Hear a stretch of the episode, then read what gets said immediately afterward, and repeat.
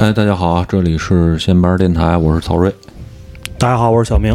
我是胖子，嗯，今天是我们这个关于邪教的第四期，就是一个 Plus 的一个内容。对以为听众留言够数，对，嗯，但是在这儿要跟大伙儿说一下，因为本来呢，这个故事呢，首先跟那个 Netflix 的那个纪录片儿呢，在内容的取向上跟不是关关联特别足，它更像是一个。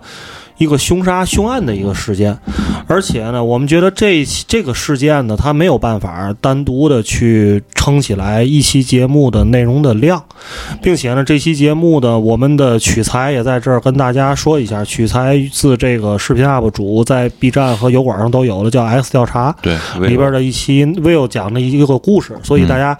呃，还是一样，因为我们想把这个内容呢，就是既然我们取材于哪儿，就跟大家都去交代了，大家也可以自己去感兴趣的话去看，因为那个视频和博客虽然讲的是同一件事儿，但是这个听起来看起来感官上也是挺不一样的，不太一样，大家还是可以去看，在这儿也。感谢这个 X 调查给我们提供的这个内容素材，嗯，然后所以呢多，规矩，先把上货的地儿说明白了，跟大伙儿。对啊，这这没必要藏着掖着，对对对互联网都这么发达了，是吧？嗯，然后那个另外就是这期呢，既然我们觉得这个事件可能单独撑起一个节目不够，并且我们这三期在更新完了之后呢，首先在节目的开始，我们还是按照上之前的惯例，把这个我们在各大平台上面一些听众给我们的留言反馈，先跟大家分享一下，互交流一下。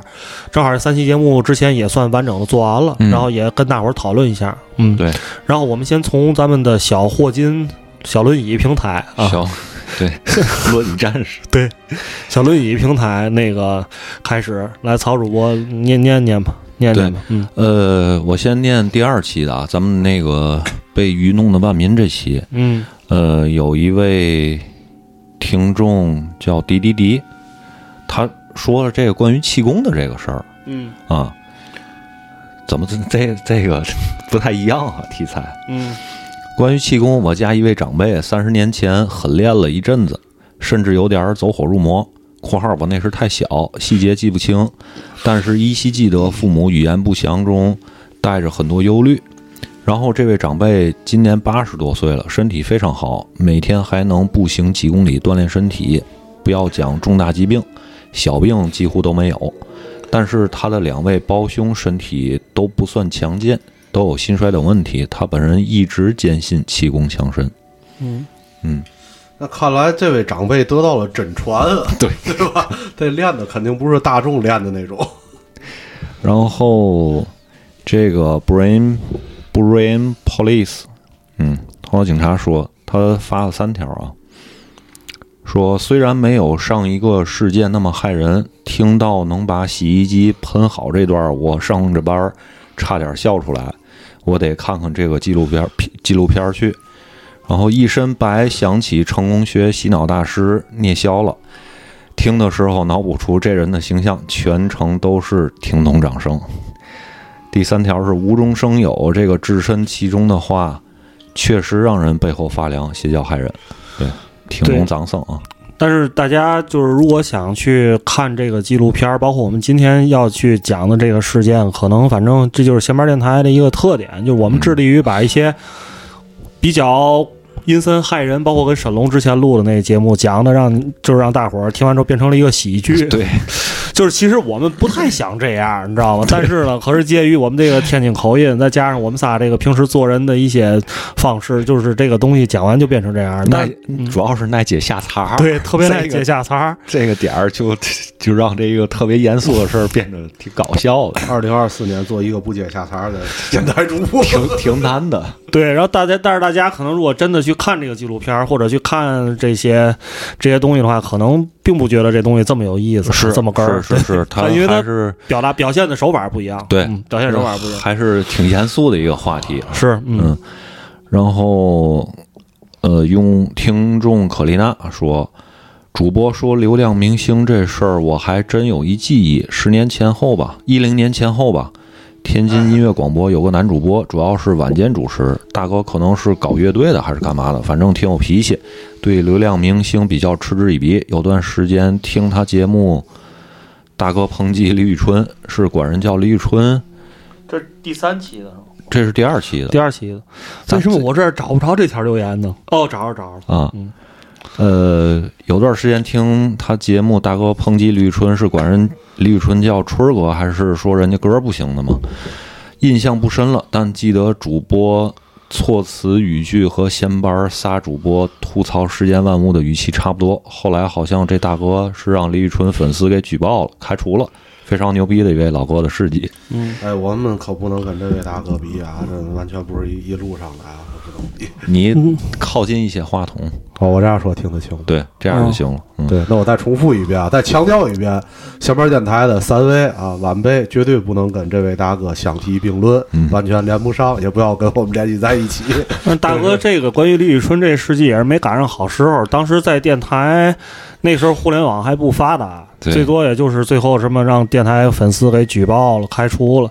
这换成现在就是叫蹭流量，对换成现在叫蹭流量，对，对吧？你你因为你你你做短视频啊什么的，你不可能让人家抖音给你开除了吧，对吧？只能说你人家一帮人上这评论区骂你来，但是骂你的同时，你就给你带来了流量，对吧？是吧？那可能大哥也有蹭流量的事儿，咱就不知道了。嗯嗯，呃，下边一个是韩同学，呃，每次都是你们出了新节目的第一时间就会收听，太喜欢你们了。小明儿主播最幽默，胖主播最亲切，曹主播声音最好听。我最最喜欢的嘉宾是黑熊君，有他的节目我都会反复收听。还有沈姓网红，我也特别喜欢。嗯，沈姓网红在这儿应应该可以预告一下了吧？嗯可以预告一下了，是吧？沈姓网红表达出了对于这个九十年代气功生活的向往。不是，沈姓网红准备 在电台里给大家亮亮绝活，口吐莲花，给你 们远程发发功，你到时候等等好了啊，准备准备好接气接工呢。对，把家里锅嘛都顶好了啊。沈小红，您倒是喷啊！真的啊，真事儿啊，不打岔。只要他这两天正回去练着，嗯，对对，练练成了，练成了就过来，练成就过来啊。然后咱应该大预计会三月份左右吧，这个节目能跟大伙儿见面 能练成，能练成，主要。靠过年这几天练。过年这一天练啊，平时拍这小视频太忙，就说春节抓紧练练，你知道吗？临时抱抱佛脚。呃，然后咱们看小轮椅的这第三第第三期啊，万恶他为首这期的评论。呃，于大狗说，终于又恢复到周周更的闲班电台了，那能不能梦一个过年七天乐？然后小明儿给他回复了啊，今天没有七天乐了，但是会有春节的搞笑新闻大拜年节目。嗯，然后这大伙儿听到这期节目的时候，应该已经听到那期节目了。那期节目应该已经发完了。对，嗯，呃，然后于大狗又给小明儿回复，我可太期待了，先给各位主播主播拜个早年。嗯，对，有一个人的网名，我他这个留言就一个字儿棒，但是他这个网名实在是让我就是勾起了咱们对博客的的老博客的一些回忆啊。他这网名叫 U 四 D 八更新了，就是直接把名字改成催更了啊。所以这 U 四 D 八的各位老前辈们，你们。这个太对不起这位听众了，人家就已经懒得给你再留言了，直接把名字改成这个，对，就可见这个就是我们都作为这个播客的创作者吧，还是觉得这个 挺唏嘘的哈。会不会有一天有人改名叫 闲班电台更新了？下班电台散伙了。呃，下边一个念谁啊？杨洋九九九九九，希望你们开通赞赏功能，想请主播喝瓶水。这个我们小宇宙这个确实，咱就一直没开这个赞赏，对对，嗯就就就也甭开了。嗯。啊，对，没有，我告诉你，主要是这个有一位叫做小爱大叔，这位听众留，是我特意来留言给三位下台阶儿的。我那天啊，就小明儿咱俩那天聊天，你问我哪乐嘛，我就看的这个，我都想不起来了，下什么台阶儿。然后后来一想，哦，就说那个有一个留言就坑 plus，就这件事儿，哦。想起来了？对，结果我们收获了一个那个巴别塔啊，是吧？呃，众所周知说，我这还听着老节目，突然就更新了，嗯意想不到哈。嗯，陶 TU 说：“岂止是需要，简直就是精神食粮。从从猪音乐来的，以后两个平台各听一遍。咱咱鼓励啊，鼓励这种行为啊，鼓励鼓励。鼓励帮代刷数据啊。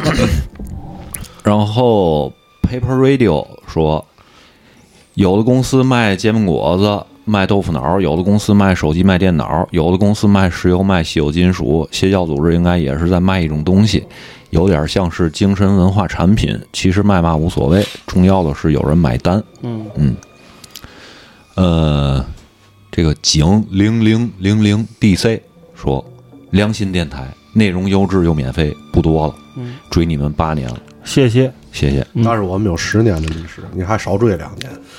今年正式迈入第十一年了，已经你们俩呀，第十二年了，哦，第十二年了。主播自己都不太记得，记不太清楚。那天我跟一个朋友就是聊起了这个闲班电台，说就是闲班电台像咱们三个人共同养大的一个孩子一样。然后这人那个就是也是四姐的朋友给我一个回复说的，那我感觉你们仨对这孩子也不怎么地。就是 有一个给点吃的就完了，别饿死，别饿死。呃，其他的就没啥了，就没啥了。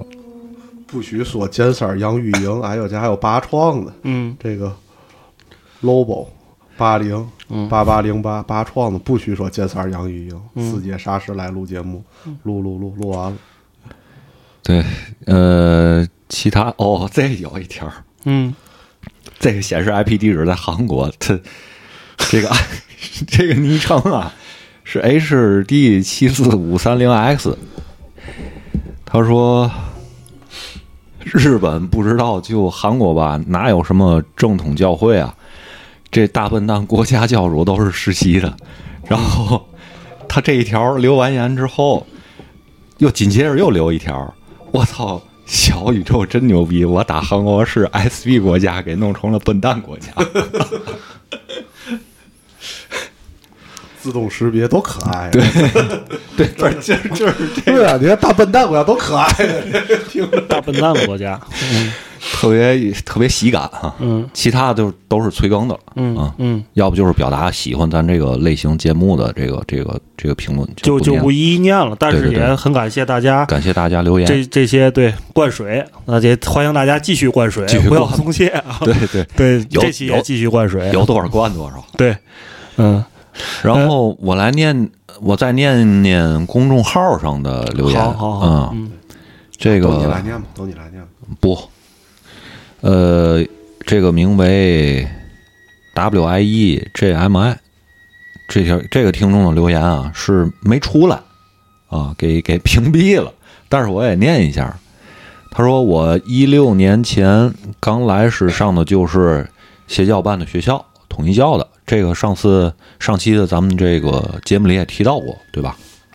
因为那这位这位朋友应该是在韩国，对对，应该是在韩国，因为那会儿别的学校得通过中介，这学校我自己申请就能来。不过一开始我不知道是邪教了，就觉得还挺好，省了中介钱。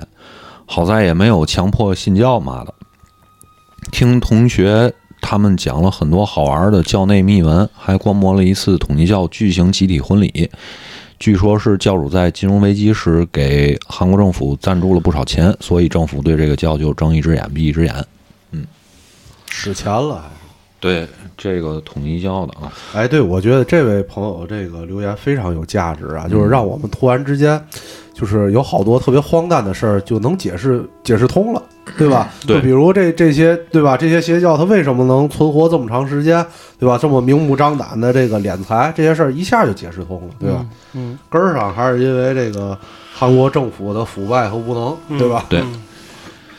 然后这期还有一个名为“一万朵星光天幕降落”的听众，刚听完已经迫不及待的想听番外篇了。一阳也是赶，两阳也是放，这周更了吧？嗯嗯，这就我们这正正在录着呢啊。嗯，呃，其他的我看一下，我来念念荔枝上的五百五十六期，就是邪教第三期的留言。嗯白亮，白亮是我微信好友。呃，再过十年，闲班电台就能硬气起来了，因为这些听友都领退休金了。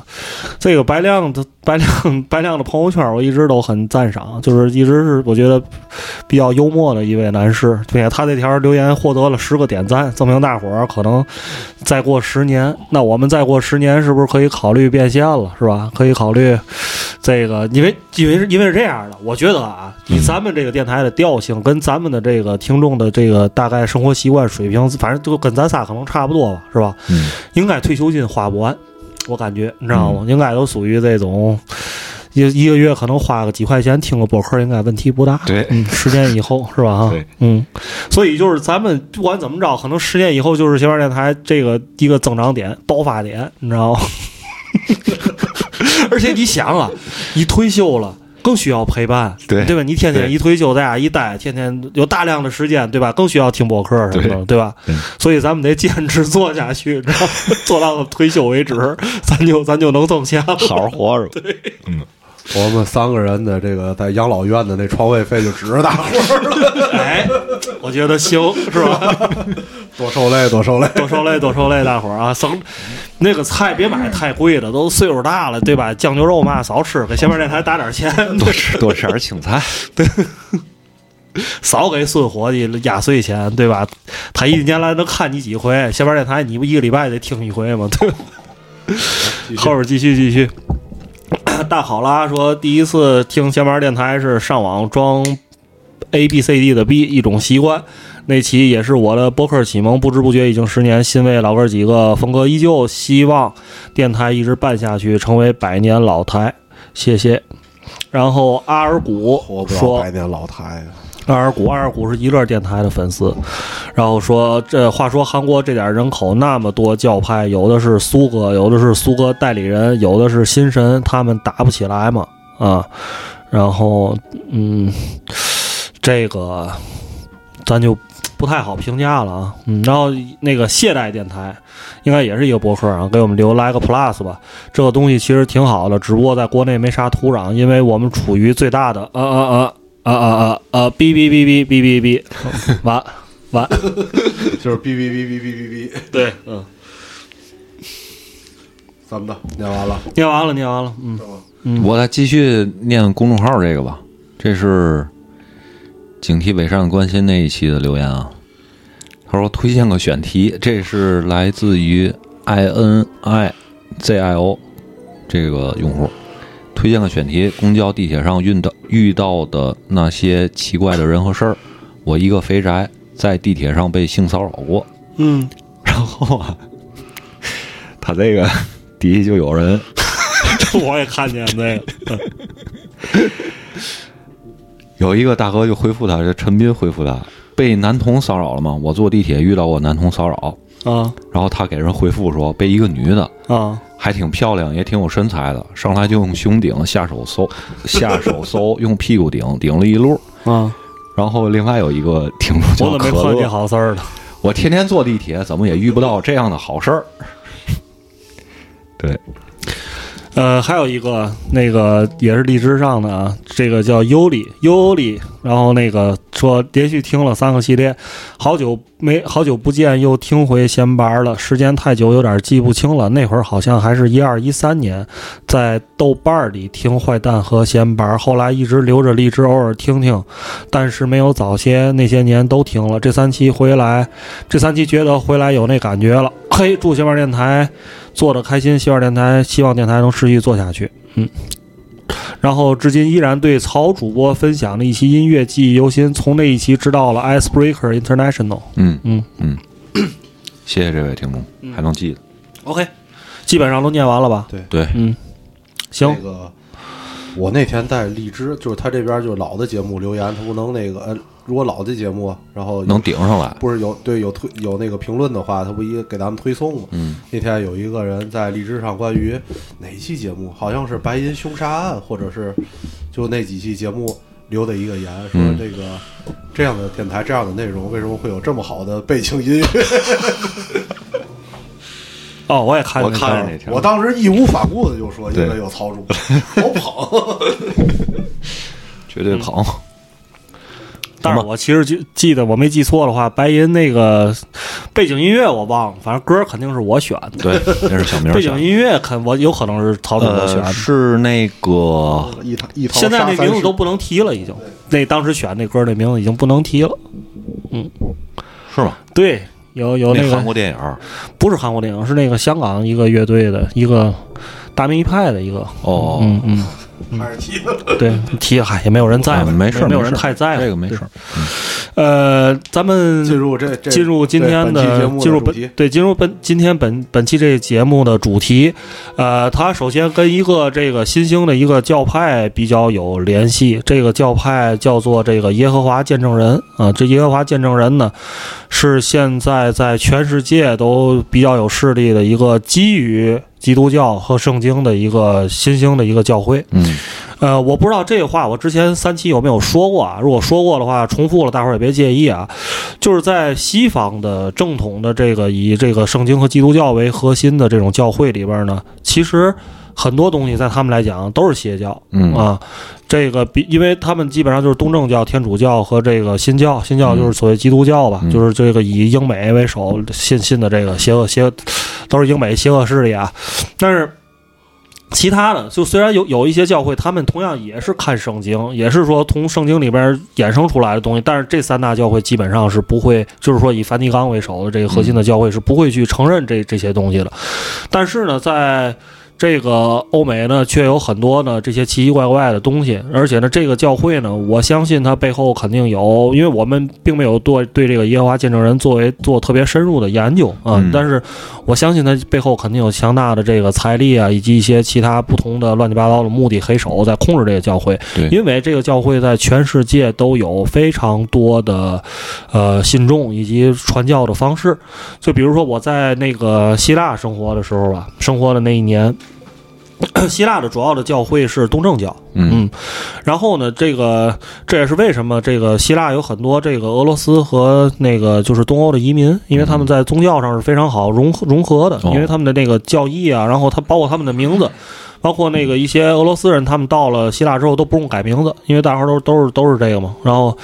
但是呢，当地的这个耶耶和华见证人呢，也是非常的多，基本上就是说，在市中心每一个地铁站，你从地铁站出来之后，都可以看到他们设立的这个传教点儿，嗯，然后基本上是拿一个这个展架。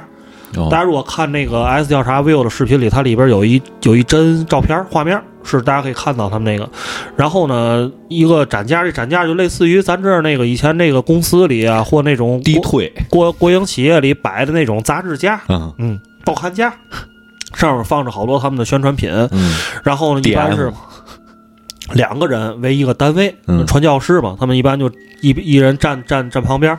这些传教士呢，呃，我反正就是我在因为这。呃，我录节目的两周之前，刚刚去了日本京都去找嗯黑熊军去，然后呢，在京都是看见了他们的传教的点儿，哦。然后呢，韩国肯定也有，嗯然后呢，欧，然后在西班牙也见到过，基本上都是这样的形式。嗯。然后这两个人的那个，他基本上，我觉得每个国家他选的人都是那种就感让你感觉非常人畜无害的那种人，嗯，非常亲和，非常有亲和力，就让你觉得这就是邻里邻里之间的一个非常有亲和力的那么一个人，嗯。在那儿负责来传教，并且呢，他们还会进行这个上门传教。哦，嗯，然后呢，我是那种那个上门那卖个保险的，卖圣经那种，啊，对，类似于那种嘛。然后我是当时住的地方，住的地方，因为我在国外嘛，就是你要把那个你自己住的地方的那个楼下的那个门铃，就是他是楼下按门铃。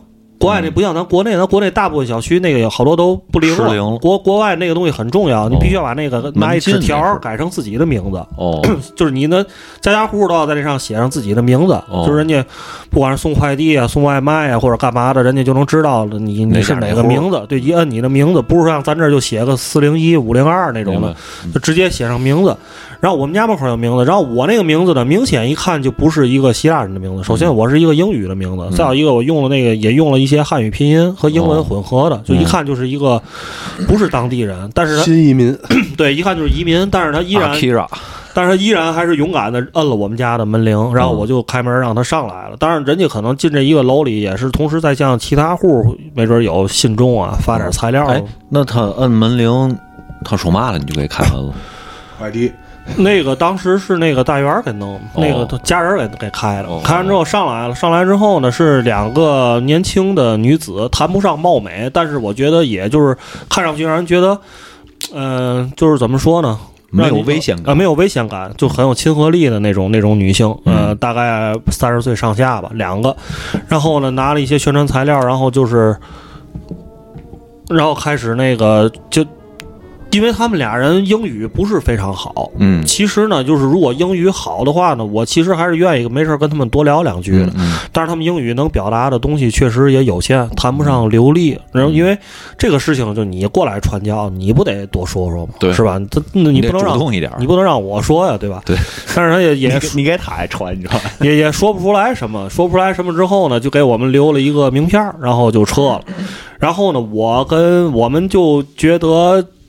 我们一开始是本着一个想法，是说想就是去看看，嗯，去看看，因为这个牵扯到一个，就是说你可能想在那儿能认识点儿这个融入当地就当地生活的一个方式，就是信不信的先放一边。我个人是个无神论者，我在这儿也跟大伙儿说，就不太不是不是很信这东西。咱仨都是无神论，对，都是无神论者。但是呢，我是说，你你去这种教会什么的，没准能跟当地一些朋友认识，而且而且他专门还跟我提到了，他说。说那个说您英文水平怎么样啊？我说这个日常交流还行。那我说，但是你说要是去那儿，真是听点这个专业的，像宗教这种，我说可能够呛能听得懂啊。他说没事儿，他说咱那个雅典啊，还有一个那个专门以中文的一个华人的教会啊。就你想想是这样，雅典一共才两万左右的华人居住，这不是全希腊可能也就两万人吧？然后雅典也就是一万人左右，他竟然就已经有了一个华人的教会，明白。渗透力够强的，对。然后还跟我说，那个您他说您如果英语水平觉得就是英文的讲讲讲你听不懂的话，您可以去华人的。他说那个全雅典英文的现在这个教会是有两个，在雅典的南区跟北区各有一个，然后中文教会只有一个。那您您您可以去那个，知道吧？然后呢，我后来就也没想去。然后呢，又过了一段时间，有一次我在一个当地的一个大型的那个仓储超市吧，类似于那个山姆那种地儿，去那儿逛。呃，我我在这儿说，其实大家我不知道有有海外居住背景的，尤其是在这个国外吧，尤其是在欧洲吧，因为在欧洲，大家一看亚洲人，别管你是韩国人、日本人或者东南亚人，大伙儿一看亚洲人，不就知道了，对吧？因为他跟欧洲人的长相区别挺大的。对。但是其实我是觉得中国人和中国人之间，我很少有见过别人跟我打招呼的。哦。就是我觉得华人之间好像就不太爱打招呼，就懒得理。对。当然，后来有跟我打招呼了，因为我做抖音，有人有人就跟我打招呼，刷着你了。对，那一般的就是，比如说，尤其你在那个像雅典有那个卫城啊那些景点儿，就也能看见很多。亚洲面孔，但大家之间一般就不会说话，嗯，不会说话。但是那次在那仓仓储超市里，有一对儿，一个父亲领着一个儿子，父亲大概五六十岁吧，儿子大概跟咱们年纪应该差不多，八零后这种的，两个人在逛超市，一看就是明显的给家里储备一些食物，然后呢，说话是南方口音，嗯，然后呢。我在逛超市的时候呢，就跟他们俩人错身而过了几次，就彼此听见大家讲的是中文，就确定了不是日本人、韩国人，大家都是中国人。然后呢，他们就一听我说中文，就特别热情的过来跟我打招呼说话。呃，然后呢，我一开始还觉得，因为平时并没有很多经历见到中国人之间，大家就是陌生人之间会寒暄一下，对吧？说会问问你啊，来来这边多长时间了，住哪儿啊什么的，怎么样，生活还行吗？这那。然后后来就我就觉得。可能咱们中国人之间就觉得这种寒暄就已经在陌生人之间就 OK 了，嗯，你知道吗？后来他就问了我一个问题，问我说：“这个，说你生活上有没有什么难处啊？需要那个帮的，在这儿就是融合不了的，语言上有什么困难吗？”哎，我说还行，我说反正我说我们俩人就比较年轻嘛，就是英语稍微会点儿，就是日常生活还是能对付的。他说没事儿，如果你们在这儿觉得有困难什么的，可以那个咱这有那个华人的那个一些组织可以去帮助你们克服一些困难什么的。呃，然后呢，我说行行行，我说那个，他说那个说他主要是那个我们每周有那个集会，然后大家你过来可以跟大家那个多认识认识，了解一下。反正这个故事的后来就是他也给我了一个名片，名片我一看就是这个耶和华见证人，这就是耶和华见证人。嗯，然后后来我去了西班牙。见到了咱们电台的金牌嘉宾老杨，嗯 老杨就特别危言耸听。老杨跟我说，这个这个这五个字儿，耶和华见证人在这个六个字儿是不能提的。他说那个这个是那个违禁词汇，你知道吗？他说那个也有也有可能啊，因为老杨。有一段时间，大家知道，就是那个西班牙吃饭大王，是他的那个在那个小小小音符上的账号 啊，也是当年也是十万粉丝的账号，嗯现在当然荒废了已经。嗯但是那会儿是，就是他其实他做小音符比什么四姐啊都都要早，都要早，比我们都要早。对，他是那个时候做，可能那个时候这个词比较敏感。但是我们在做这期节目之前，也是怕因为这个词别回来产生什么歧义，嗯这给我们这电台带来不必要的麻烦，所以我们就搜了一下，但是发现其实，在 B 站啊什么的都能搜到这个词，就是说可能不知道现在为什么，但是。老杨当时在西班牙跟我就说：“他说这你们那个，他说可不能提啊，就绝对不能提，敏感词，你知道吧？”老杨太虚乎了。对，嗯、不过而且是这样的，就是说这个宗教呢，现在也是被全世界的大部分国家范围内呢，就是说不认可，嗯，但是呢，也并没有说强制的。强制性的有什么措施，因为总体来讲，这个教会也并没有说特别出格的。你像那麻省真理教，那地 地铁里放毒气那种事儿，他也没干过。啊，那个这个教会也还是有一些出格事儿，有一些啊。那你讲还是讲有一些出格事儿的。对，他是在最新的这个二三年的三月份，嗯。就造成了一个非常恶劣的事件。德国，嗯。呃，校园里边发生了一起枪击案，就是这个教会的教徒啊独狼嗯嗯七死二十五伤，在汉堡，嗯在汉堡发生了枪击案。嗯对，然后这个教会它主要的这个被世界各政府那个这个认为邪教有几个它对政府特别不利的方向，嗯，一个就是它拒绝服兵役，哦对哦对，但这个是根源咱们不太清楚啊。当然，咱们这个呃，主要在韩国，因为韩国要求全民服兵役嘛，男性尤其全民，这个对明显对着干嘛？吧？对对对，嗯。韩国政府伤害在伤害比较大，但对嗯国内咱至少对国内咱不是强制的全民服兵役嘛，所以可能影响不是特别大。第二点就是他不让输血，嗯。他这个教会的那个信众都会带着一个身上带着一个牌儿，嗯。他们专门做的一个对。专门做的一个牌儿，就是说在紧急的情况下，像经大夫要出示这个牌儿，就 no blood，不要给我输血。哦。对，这是他们这个会在这个极端情况下，比如这些伤亡的情况下，嗯。无法救治啊。嗯对，嗯。那苏点嘛呢？然后俄罗斯政府，然后通告咱国内中国政府，都是俄罗斯政府认定这个是邪教的。邪教。哦，对对对，通告的中国政府，中国政府呃，至少我们现在查的资料啊，一手资料没有说明确的这个说明这件事儿，嗯但是应该也是因为。你看小明说就是传教，然后他那个纪录片上的那个符号，对吧？在国内至少没有看到过这个相因为。首先咱们国家是不允许公开传教的嘛，这个就首先他就没有了这个最重要的土壤和手段，对吧？嗯，对，然后这个哦，对，这个教会它在国内他会暗示嗯暗示让那个信徒之间秘密的传教，这个是嗯这个国内的这个法律所不允许。太坏了。对嗯，嗯，行，你说完了是吧？是吧？OK，所以 我们今天要讲这事件呢，就跟这个教会呢有着一些联系。这个故事呢，发生在下面进入正正式进入故事了，已经嗯半小时了啊。嗯是二零一六年的八月份，发生在韩国的始兴市。这个始兴市呢，是一个首尔的卫星城，距离首尔大概有一小时的车车程吧。然后坐落在韩国的京畿道，京畿道就是省名啊，京畿道的始兴市。然后呢，这个在这这个地儿呢，有一家四口人，姓金啊，金家四口。然后 老金家，父亲呢五十九岁，母亲呢五十四岁，然后养育有一儿一女，儿子二十六岁，然后那个女儿二十五岁。这个多幸福的家庭，真的。这个父亲呢，主要是靠什么为生的？其实我还挺诧异的，他靠在这个首尔啊，给人修鞋底子、纳鞋底子、补鞋为生。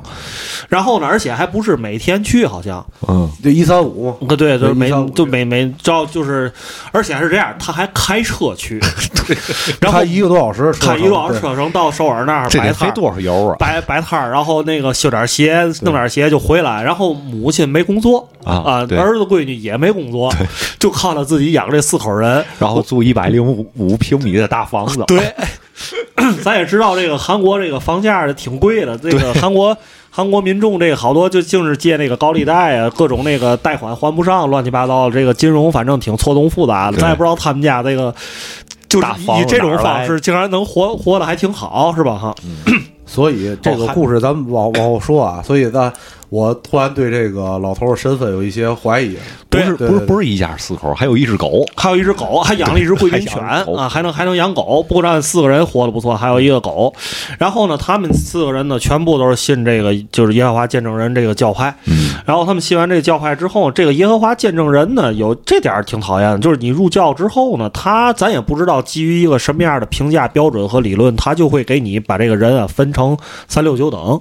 这也是咱之前那三期节目里谈到的一个邪教的一个一个重要标志重要的一个标标志方式对吧？对他们四个人呢，信完这个教之后呢，然后呢，这个上面给他们画的是他们家这个父亲是教里的长老，嗯然后母亲和女儿是见证人，嗯见证人本人啊，然后这个儿子是仆从。嗯，这个仆从这个名字，反正听起来就是，反正我觉得，如果他们家维特儿。对四个人，就是如果都信这个，家里以后这个地位最低的，肯定就是这儿子吧，对是吧？那他的地位比较低。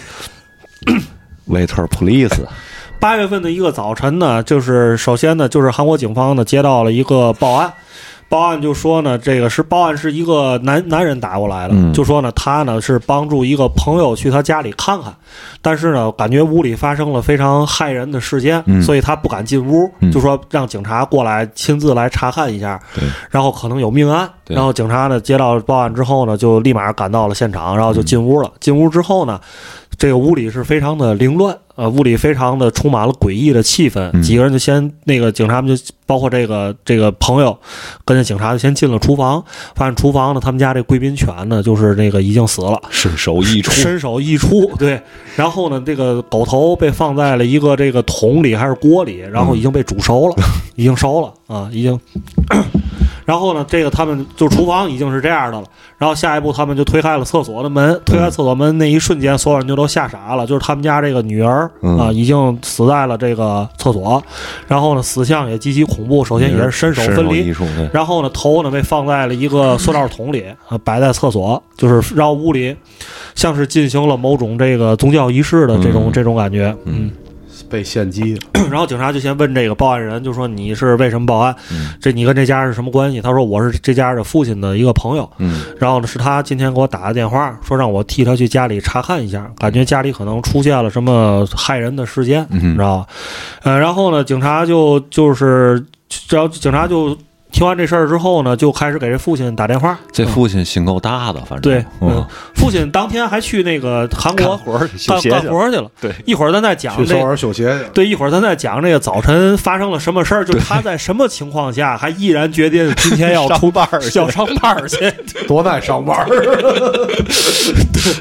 呃，反正就是说，这个时候呢，这父亲正从首尔开车往这个始兴市，正往家里正开开着车往回走了。嗯，然后呢，就说这个，他说可能就是今天早晨发生了一些事情。然后警察听完之后就严重怀疑，因为这屋里没有那个儿子跟那个母亲母亲不在了，就严重怀疑这俩人可能有作案嫌疑，对吧？呃，然后呢，咱先这个。现在这个案发现场这块儿，咱先搁到这儿，然后咱先往回讲这个他们家这个这个事情大概是一个怎么样的原委啊？然后大概在八月初的时候，呃，我想想啊，稍微我看一下，就这个事件是发生在八月中旬，发生在八月中旬。然后八月初的时候，这个金家的母亲是全家对于这个耶和华见证人信教最虔诚的一个人。嗯所以人家是见证人嘛。他啊，对，他是见证，但是但是地位最高是是父亲，父亲啊父亲是长长老长长老你知道他是见证人，纳美科姓大长老，对，他是那个在，然后到八月九号的时候，因为他极其的虔诚，他就要进行一个这个全面的禁食，就是那个绝食啊。辟辟谷，对辟谷啊，但是就在家里，也不去山洞里什么的，就在家里。然后呢，主要的方式呢，就是就是吃一切什么蛋白质啊、肉类啊、什么碳水啊，都停止摄入只吃这个蔬菜跟水果。嗯然后还有不能喝水，水也不是不能喝，只在必要的时候，实在要死了再喝，就是，所以然后就开始这个全面的进进食，然后进食了大概得有个八天的时间，嗯只吃蔬菜水果，喝点水，就导致这个母亲呢，她就非常的这个，你想这人八天只吃这。好人也受不了啊。对啊，好好人也受不了。对啊，然后呢，这个他不但自己开始进食，而且也推行了不让自己的这个儿子闺女开始进食，但是没对提到不让父亲进食啊，父亲因为父亲得上班得上班儿去，知道吧？所以可能就是他们家这个精神的经济的主要支柱，所以他就但是儿子跟闺女在家，反正也不上班儿，也没？嘛事儿吧。职业儿女，对吧？对 咱咱国内现在话呀，就跟我一块儿，咱仨玩点嘛，对吧咱仨不吃饭玩儿。不就这样吗？然后就是，然后我靠，多血淋的案件啊！但是儿子跟闺女呢，其实这个可能也年轻吧，就是嗯这新陈代谢比较快，不吃东西确实是不现实。我的不是，他是年轻没吃过苦，扛不住。所以呢，表面上呢跟母亲是一块儿的进食，但是嗯这俩人呢就经常趁母亲不在家的时候，偷着煮点儿这个辛拉面嘛的，就就米饭啊、泡菜和和吧就吃了。嗯，然后呢，期间还被他母亲发现过，嗯发现过就会痛斥他们俩人，就是全家就是也还批斗大会。对，然后呢，晚上呢还有时还不睡觉，就是得那个得得那个做法事，你知道吗？哦大伙儿在一块儿这个传传教什么的，在一块儿演。所以呢，就是说这这母女三个人呢，从八月初开始，这这就已经有十天半个月的时间吧，嗯，是处于这种身体、精神各方面都处于高度的压力和不健康、亚健康的一种状态。这已啊经不是亚健康了，对。然后呢纯不健康。嗯，到第八天的时候呢，这个母亲呢就在家，实在是就是说饿的难受，五脊六兽，饿的挺难受的。不是，哎，我觉得够扛不过的，就是这么多天了，然后呢，就跟家里另外三个人说：“ 我下楼溜一圈儿。周溜儿，下去溜一圈儿。”然后呢，溜完这个母亲下楼溜一圈儿之后呢，就是她可能到了附家附近的这个公园里溜了一圈儿。就我就觉得，你就既然已经都已经饿成这样了，你就在马路你就老实点儿吧。他非得去 猫那个松树去，嗯 松树这松针它有尖挺尖的，你知道吧？就把他手给扎了。啊，然后咱不知道是他出于一种什么样的，他就觉得这个松针，这个松针啊是一个恶灵伤害他，这个松树是一个恶灵啊，就是反正就是他回来之后，这个这个母亲整个人就性情大变了，恶出幻觉了。对，就就说自己被就是家里有恶灵，不是家里有恶灵，就他被恶灵跟踪了，嗯就恶灵要来找他，你知道吧？然后呢，他说他在外边的时候碰见的恶灵，就是当时化身成了一个松树，松树企图要伤害他，你知道吧？然后呢，到到家之后呢，他就一开始还挺有逻辑的啊，我觉得，他就开始就说这个恶灵现在已经到他们家了，但是化身的形态就是他们家那些植物绿植，他们家所有的绿植都是这个恶灵，你知道吗？于是这母亲就干了一件事，就把他们家所有养的这些花花草草全部都搬到了楼下，嗯，然后呢附上了一个纸条，就说大伙儿都可以把这些东西拿谁拿。拿走，拿走啊。那另外这个还挺动画片儿的，对，我然后觉得。另外一件事儿呢，就是那个当当天也不转天，他们家亲戚啊给他们家呢弄来了一盒这个红果儿山楂。就说那个可能是土特产，啊蓟县弄来的，那个大伙儿分享一下。然后他妈呢，就刚刚吃了一个，也咬了一口，就忽然就说：“哎呦，这山楂有毒，这个东西已经被恶灵污染了，嗯，就让他们家人都不能吃，你知道吧？”对，其实我觉得啊，这个你知道，这个山楂的淀粉含量其实还挺高的，嗯山楂的淀粉还是含量挺高的。我觉得他们家亲戚也是为了让他们家可能别死了。就送了点这种淀粉含量高的这种水果，水果，因为他不说他只吃水果嘛，对吧？但是这个山楂不是他朱小花吃一 对呀、所以一吃觉得不行，这个吃完更坐不住，在家里头。够坏的亲戚。然后他妈反正就跟这亲戚说：“你把这三大拿走，我们不吃，有毒，并且你们最好也不要吃，这东西被恶灵附身了。”嗯然后就就这样。然后到八月十啊，这这刚才说这是八月十六号，他被松针刺伤。到八月十七号的时候，他这个整个的这一套这个进食等等这乱七八糟事儿开始全面升级啊，嗯就要求不但是他自己，再加上这个孩子这个什么的全面禁食，嗯，就是蔬菜水果都不能吃，就就低米滴水不进了，对，柴连水都不油能喝盐不进了，油盐不进了，水都不能喝了。我觉得这就是愣要饿死自己。就油盐不进啊，对。然后对对自己挺残酷的，我挺残酷的，挺残酷。八月十七号就已经升级成这样了啊，然后到八月十八号的时候，这个母亲呢就要求这个自己的儿女仨人说：“咱咱别玩不吃东西了，咱玩不睡觉吧。熬熬熬鹰，这个不让吃东西，不让睡觉。咱俩玩玩不睡觉。这跟跟自己有多大仇啊？这”然后呢，仨人呢就进行了一宿的彻夜的这个布道、唱圣歌嗯啊，然后就是冒号这个不是括号，父亲并未参与啊。父亲并未参与，然后呢，这个父亲因为二十九，这就到了十九号，十九号就是这个案发的我当时。父亲转天还得上班，对呀、嗯对上班儿。嗯八月十九号的时候呢，这个母亲说今天是自己的那个呃良辰吉日，今天我要飞飞升了，啊今天我要那个什么了。这这个前提是他们已经做了一晚上的法事了，对对对，一晚上的法事，就是连续半个月不吃东西。对，反正肯定能眼前能看见一个个中国 整容明星叫金星儿。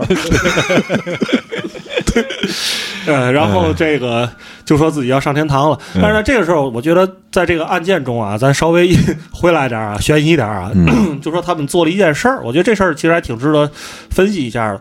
他们把家中所有的跟这个耶和华见证人的相关的这些宗教材料。包括光盘啊、什么这个书籍啊、宣传页啊等等，全部都收集起来了。嗯都扔了，扔了都扔了，扔了都收集起来都扔了。嗯就是那个，其实我觉得这件事情就肯定是一个有自发意识去干的一件事情，嗯而且后边在这个案件在审讯的时候也并没有交代。就是说，他们当时为什么要这么干？嗯嗯，但是这件事情，我觉得是一个肯定是有有原因要这么这么去做的一件事儿。我觉得他妈妈可能是认为这个不需要这些东西了，已经已经马上，他不说自己马上就要上天堂了吗？对吧？马上要见着了，嗯，对吧？就不需要了。对。然后呢，这天早晨呢，呃，一一早上起来，一想他们仨都一宿没睡觉了，然后父亲呢就早上起来八九点钟起床呢，就要去首尔去纳鞋底子去了。但是呢，发现家中呢就特别的吵闹，就是其实他是被吵闹声这个惊醒的，就是说已经没法再睡了。发现三个人在争论什么事儿呢？这个他妈就说呀：“咱家这个恶灵啊，又又回来了，嗯没跟花走，嗯现在附身到了咱家这个贵宾犬的身上。哦就三人要讨论要把这狗弄死。狗你妈招谁惹谁了？你说要把这狗弄死。然后父亲呢，就在这个争论期间呢，就醒了，对，那行狗就玩命叫。对狗玩命叫嗯。然后呢，一开始呢是这个母亲跟这个儿子俩人就把这狗给摁那儿了。摁那儿之后呢，就拿刀拿着这些凶器吧，就要把这狗弄死。嗯弄死之后呢，后来呢，因为这个女儿毕竟女孩儿啊，她比较害怕呀。但是这个那个母亲跟儿子要求这女儿，你必须也得参与，嗯参与那个。把这狗一咱一块儿弄死，啊弄死。然后这时候父亲就醒了，父亲醒了，正穿衣服说我要上班了？正上班，正闹闹哇，姐都睡不好觉。他妈说：“哎，正好你醒了，你过来也跟我们一块儿弄死吧，咱一块儿玩玩弄死狗。”就是这个结果呢，父亲呢就说：“哎，就说要求就是咱也都是一一块儿信这个的，对吧？嗯你有对我们家庭成员，对吧？虽然就是说我们也考虑到你得上班，你得嗯休歇去，嗯但是你好歹意思意思，对囊囊两刀，囊两刀，然后表个忠心，表个忠心。这哎父亲就是在这个，在这个那个无奈之下吧，也参与了这个杀狗的行动、嗯啊，就嗯不知道是拿刀什么，就象征性的捅了两下。但是父亲自己说啊，嗯说他起来的时候，他看到这个情景是这这仨人已经把这狗已经弄死了，嗯就狗已经死了。嗯但是呢，后来呢，这个母亲跟儿子交代说，说这父亲当时就是过来象征性的囊两刀时，这狗还没死。嗯你知道，就是这个证词不统一，是双方。父亲呢弄完狗之后呢，就跟他们说了一下，这个说你们这个太荒谬了，我不乐意跟你们玩了，我得上班去了。父亲呢，就是在这种情况下，就你想家里就是把把这狗弄家里肯定到处是血呀，嗯嗯对吧？而且这仨人一宿没睡觉，又这么多天进食，瞎鸡巴折腾，肯定仨人这精神状态已经挺不正常的了。尤其父亲说，他临走的时候，他看了一眼他的女儿，说他的嗯女儿的这个眼神中目露凶光。目露凶光，是他从未见过女儿眼中有这样的这种情绪和这种眼神。嗯然后呢就上班去了，就是在这种情况下我走了啊，都走了，就上班去了。就是咱这话说回来啊，就是你这一家人这行为对待动动物的这个行为，就本身它就不正常，它就是一种太残忍了，缺乏同情心的一种一种社会边缘的一种一种这种性格，就是太残忍了，这个行为，我觉得啊，对你，你就面对生命，你就是这样痛下这个毒手，就是我觉得不可理喻了。当然了，就也是因为这两个两个星期通过不睡觉和不吃东西、不喝水这些一系列的行为，我觉得这一家子人都已经，包括我，我觉得包括他的父亲吧，都已经精神有点变态了。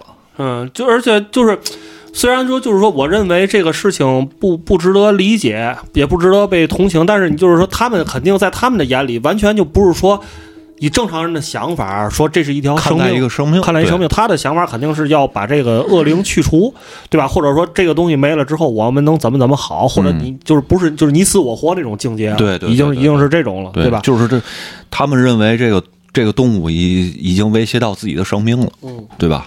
是这种这样一种心态。在弄完之后呢，父亲撤了之后呢，这三口呢就说咱这狗啊弄死是弄死了，但是呢这恶灵还没有完全去除。嗯这恶灵得怎么去除呢？得拿水开水烫烫煮煮，你知道吗？于是呢，怕火，对怕火怕高温啊，消毒啊，那个于是呢三口呢就把这个这狗的。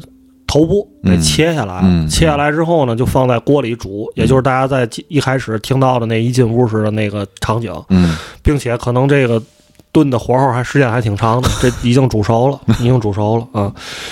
然后呢，再下一步，再下一步弄完这狗之后呢，这个儿子跟母亲还就是有一怎么说呢？因为你毕竟刚杀了一个生灵嘛，对于一个普通人，你还是有点意义争争的。你无法接受这个这个事实吧，实可能大伙儿还在冷静期间。嗯然后儿子呢，这时候喝了一杯水，就猛然听到厕所传来了一声惨叫。嗯然后儿子就先冲到了厕所，看见他的妹妹，就是小女儿，嗯正在浴室开着这个淋浴喷头嗯，正在冲澡。嗯然后呢，同时呢，就是说这个这个。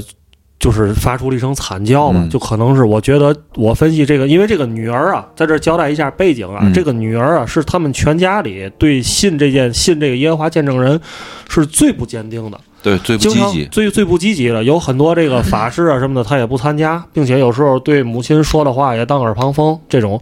但是呢，没有办法，就是说，因为全家人都深陷这个东西，所以他呢也只能被动的跟着接受。对所以我觉得这个时候大概率呢，这个女儿发生这惨叫呢，肯定是这个一个是对于死去这贵宾犬，他这个完全不理解。嗯嗯，对于这个动物家里这动物去世的一个心疼，另外也是对于这个为什么如此生活在一个如此荒诞与荒诞、谬，荒诞与荒谬又残酷的这样一个家庭里，发出这种命运的哀嚎吧，对，大概是这样。然后这个时候呢，金母听完这惨叫之后，也来到了厕所，嗯然后呢，这个闺女就扑到了，把把这金母扑倒了，嗯然后试图呢要就是掐死她，也不是掐死她，反正就俩人就撕巴起来了。这不，因为我觉得作为这个女儿来讲，她肯定认为这家里这罪魁祸首就是这妈妈呀。对而且大家听这故事也是，就基本上是这个妈妈先不正常的，才导致全家人这样的。这个闺女可能就是这时候想这个是就是跟这妈妈就厮打一下，就是你为什么要这么做？然后这妈妈呢跟闺女厮打一会儿之后呢，就跟这个儿子俩人一块儿把这个闺女给制止住了。嗯这时候我觉得妈妈她首先神志已经不正常了，另外就是可能出于这种报复心理吧，或者哎，这都是这都是咱。我说这些话，我自己都觉得正常人无法理解的啊。对，再得加一个大前提，人正常人无法理解的啊，就是妈妈报复闺女，咱也不知道为嘛，你知道？嗯反正就是说这个说现在这恶灵啊转移了啊，转移了，转移了。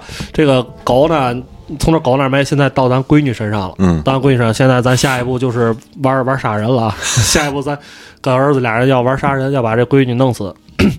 这时候呢，儿子呢其实也是产生了一些质疑，嗯产生了一些质疑。然后呢，就是说，毕竟我这这个一就可能一些道德上、法律上等等，就人最基本的一些底线的约束、人性的约束就开始起作用了。就是说嗯，杀我自己的妹妹，对吧？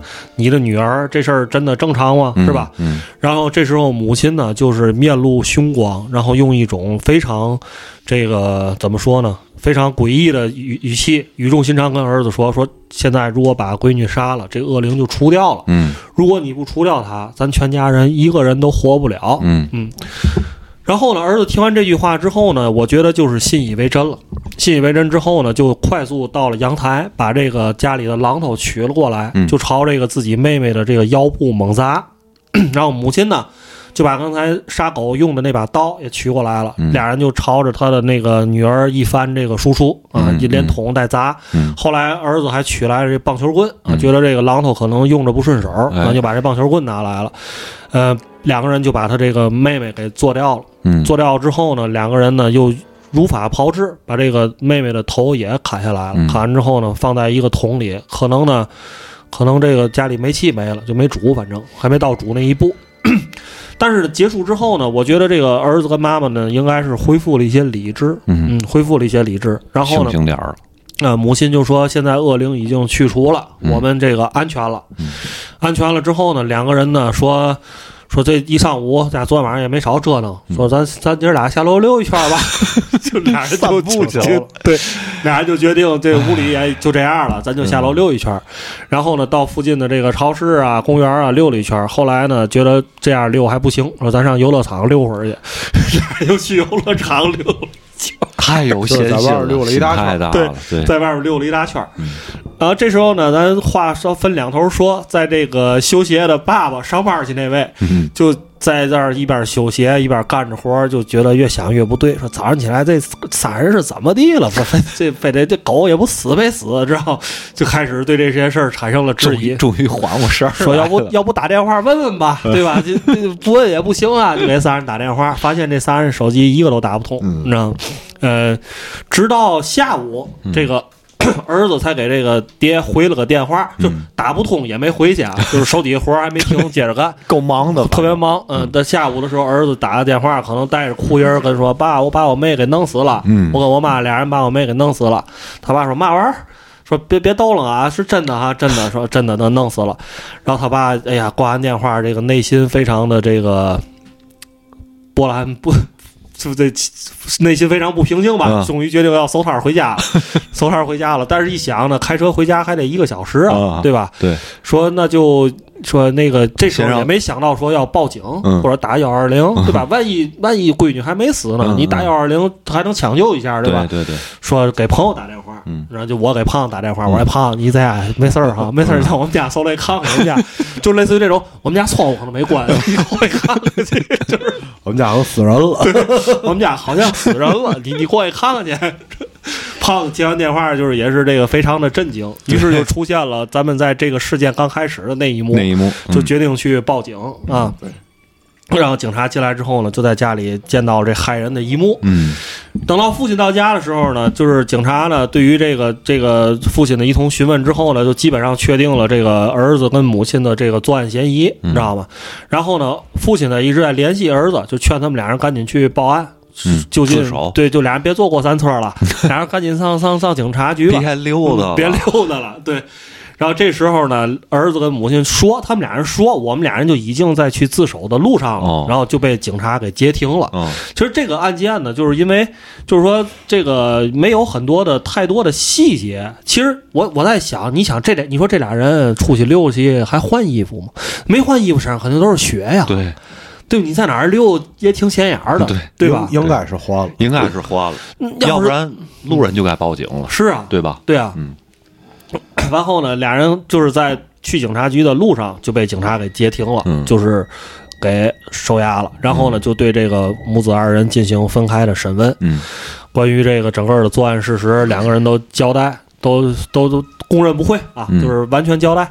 但是呢，有一些细节，就是母亲呢是说，这个我们家这闺女跟狗都是我弄死的，知道吗？跟儿子就是参与。主要是我，你知道吗？然后儿子说呢，这个我们家这个我妹妹是我弄死的，嗯，我就就就是反正这个口供就是对不上，对不上，而对不上。你也没法，警察也没法查这个事儿，就就因为案发现场只有这三个人，对对。吧？对，嗯，父亲父亲也上班去了，也没有办法佐证，对吧？呃，所以呢，就是反正反正应该肯定是他们俩人其中一个人，或者说合力弄死了，就这件事儿应该是跑不了。对，于是呢，韩国的这个警方呢，就对这个母子二人进行了收押，然后呢，先是对他们进行了一个这个精神治疗。精神治疗嗯。啊，精神治疗这个不是精神鉴定，哦，精神鉴定哦鉴定结果鉴定，对鉴定结果出来之后呢，发现这个儿子没事儿，嗯。正常人一个嗯。啊，有有有理智。母亲呢有这种双向情感障碍、被迫害妄想症嗯。等等这些多方面的吧，各种的这种这个边缘性的这个。是精神精神问题，嗯反正有精神问题。另外呢，就是一个比较有意思的，因为这个耶和华见证人吧，虽然他是邪教啊、嗯但是呢，他并没有这种就是说什么砍头砍头驱邪呀、恶灵附身啊，类似于这样的理论，肯定是没有，就如此邪的这种。嗯。这些应该都是他妈自己想出来的。嗯。于是呢，可能也是在审讯的过程中，警察就问，就是说他为什么会有这种想法，嗯。然后就得知了他的母亲呢，就是这个金母呢，他们家的是谁呀、他？他的母亲。他的母亲金是母的母亲，金母的母亲。金姥姥，金姥姥，金姥姥是萨满教，嗯。是一个萨满教的一个巫医，是一个萨满。嗯。然后呢，这个萨满教就是咱简单概括一下，就跟东北跳大神很像。大家也也从一些韩国电影啊什么的也会对这有了解，嗯。对吧？咱国内也有一些这种题材的东西啊，嗯。就不展开说萨满教的事儿了。所以呢，这些。呃，就是金姆的这些行为，很多是源自于一些萨满教的思想，在他内心里扭曲变异之后产生出的这种思想。嗯其实呢，呃，而且金姆呢，在这个他也研习过一阵萨满教，在研习过萨满教之后呢，就精神失常了。精神失常之后呢，就被家里送到这个医院了。对，这个是在金母和金父结婚婚之前前对，出院之后就跟金父结婚了，结婚了，结婚了啊。对，然后呢，就是才有了这一系列的事情嗯啊。所以金母呢，就是这人应该是精神不太正常嗯啊，再加上这个信的比较杂，你知道吗？学学杂了，信杂了，信杂了。呃，所以呢，最后呢，就因为咱之前的第三期呢，刚才我在荔枝上没念那个听众的留言啊，嗯。也忘了您的名字了、ID 了，不好意思啊。但是他当时说了一件事儿，说就是当时胖子讲那事件，说这人才判了十年，对，嗯。就是这就这个才判了十年，就是我跟你说啊，这金母金母一一年没判，嗯，呃，判定精神失常，失常无罪。然后呢，但是要接受治疗，肯定就是关精神病院那种。我入儿对儿子也判了，也就十年，嗯。这件事儿判了十年嗯。啊。然后这件事情呢，就结案，结案告一段落。嗯。嗯，我觉得这个后续，我觉得更荒谬，啊。嗯。啊，更荒谬。对，嗯，后续这个事件是是这样的，就是金母治疗完了回家了，嗯。然后他这个金父呢，由于有迫害这个动物的这个这个行为吧，也受到了一定的惩罚。嗯，没有那个这个金父啊是这样的，因为嗯。证词呢对不上，就是之前我讲过了，就是这个点在于这个金父呢 象征性的给那狗来两刀的时候，这狗死没死？嗯。如果说这狗当时死了，那他也就是说，就可能就是说责任并不大。嗯。但如果狗当时没死，这金父就要涉及到他要这个动物保护法嘛，就伤害动物也要受到一定的惩罚，是吧？对，然后呢，这金母出来从精神病院出来了，又回到了老宅里，嗯。跟金父一块儿过日子，嗯。说儿子马上也得回来了，嗯对吧？嗯这我觉得这个，一家其乐融融，哎，就是我挺替他们这些不而且邻居，是这样，他们也没搬家，对，也没，搬家，对，就是还住在这个案发现场，对，对，还能住下去。嗯然后我挺替他们这些邻居担心的。嗯嗯嗯这个故事啊，这个我们看的这个呃这个视频，就这个内容就是这样。但是嗯我觉得啊，我不知道你们两个看的时候有没有就是意识到这个问题啊？我觉得这件事的罪魁祸首，这个主谋有可能是这个他父亲，嗯，因为他里边很多细节啊。嗯第一啊，就是他父亲的身份，嗯他父亲是这个教会的一个长老，嗯然后同时，这个这个视频当中也说，就他们家经常就是会组织一些这个集会，集会，对到家里来进行一个对对，嗯。进行一些集会。然后还有就是他为什么就是靠修鞋能养活这一家四口人，对。对吧？而去这么远修鞋，所以他这个 修鞋这个可能不是一个工作，很令人疑，惑。可能是一个任务，嗯。对，对吧？可能是一个作为一个嗯。联络的一个任务，对吧？然后第三点就是他这个案情自发生当天，然后到到之后，他这个父亲有非常好的不在场的证明，但是这个刚开始也说了，就他走的时候，这家里三个人完全是疯癫的状态，是的，对吧在家里就进食进了这么多天，嗯也不吃饭，然后非常痛苦的那个状态，他肯定是知道的，对吧？他肯定他生活在一起，他肯定不会察觉到。早上起来一看，正打杀狗了，对吧？他还捅了两下嗯才走的嗯。就他对这个这一天会即将发生的事儿，嗯如果就像这个视频当中所叙述的，他根本就没有意识，不知道，我觉得是绝对不可能的，嗯。嗯对吧？嗯，我觉得就是为了有可能这件事儿，就是我们就照阴谋论的想法来说啊，就可能这件事儿就是他在向这个金姆在灌输的这些想法，然后金姆是一个执行者，嗯然后，他给自己制造了一个非常完美的不在场的证明，嗯。对吧？嗯。对，嗯但是对这个自己家里人和养护动物下手也够狠的。我这个就不用咱们用这个正常的我咱们的亲情、人类的情感对你没来来想这件事儿的，对对因为他们已经就是就走火入魔了嘛，嗯这个家庭已经完全走火入魔了。嗯，嗯嗯 嗯，反正这件事，就是看完了你就觉得特别荒诞。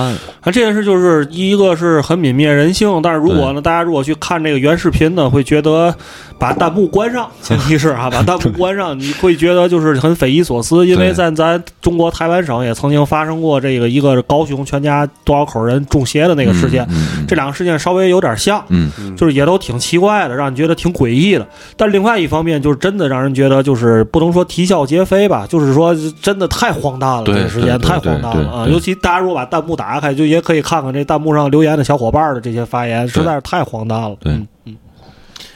OK，行 OK，嗯这期节目就这样。到这儿。这这期就是我们真的这个韩国邪教系列的圆满的大结局了啊，大大结局局了啊！连这个三期的留言也跟大伙儿交流了、分享了、啊，对，这个告一段落了啊。然后大家呢，后面可以也给我们，还是给我们留言吧。留言 一个是可以给我们提供一些大家感兴趣的素题材，对题材，大家觉得适合，因为我们之前已经做了一个是这个互联网的这个诡异事件，嗯对吧？然后第二个这个系列做，那是两集，邪教这做了四集，对对。然后我们肯定到春节之后吧，嗯。肯定是春节之呃，这期节目传应该也是春节之后。嗯。春节之后，我们肯定要开启新的一个系列，系列对。然后大家也可以给我们提供提供思路和素材，嗯。对吧？然后气功的那个呢，基本上是等这个沈姓网红练成了，我们就用一集的时间给大伙儿讲讲，对？沈大师出关的，对，等沈大师出关了，咱就一集的时间跟大伙儿分享一下我们一些个人的经历啊嗯，个人的在九十年代时的对于家里的一些朋友啊、长辈啊什么的，这个跟气功相关的一些回忆和经历，以这个这个素材为主，嗯。稍微的讲讲一些气功相关的一些话题就完了。对，祝祝沈姓网红 三花聚顶口吐莲花 成功。对对对啊。行，行，那咱这期节目就这样，啊。大家多多转发啊，啊多多觉转发。得好，就是就是让身边人更多的人知道我们吧。对，好的好，嗯，谢谢，好的好，拜拜拜拜，各位，拜拜。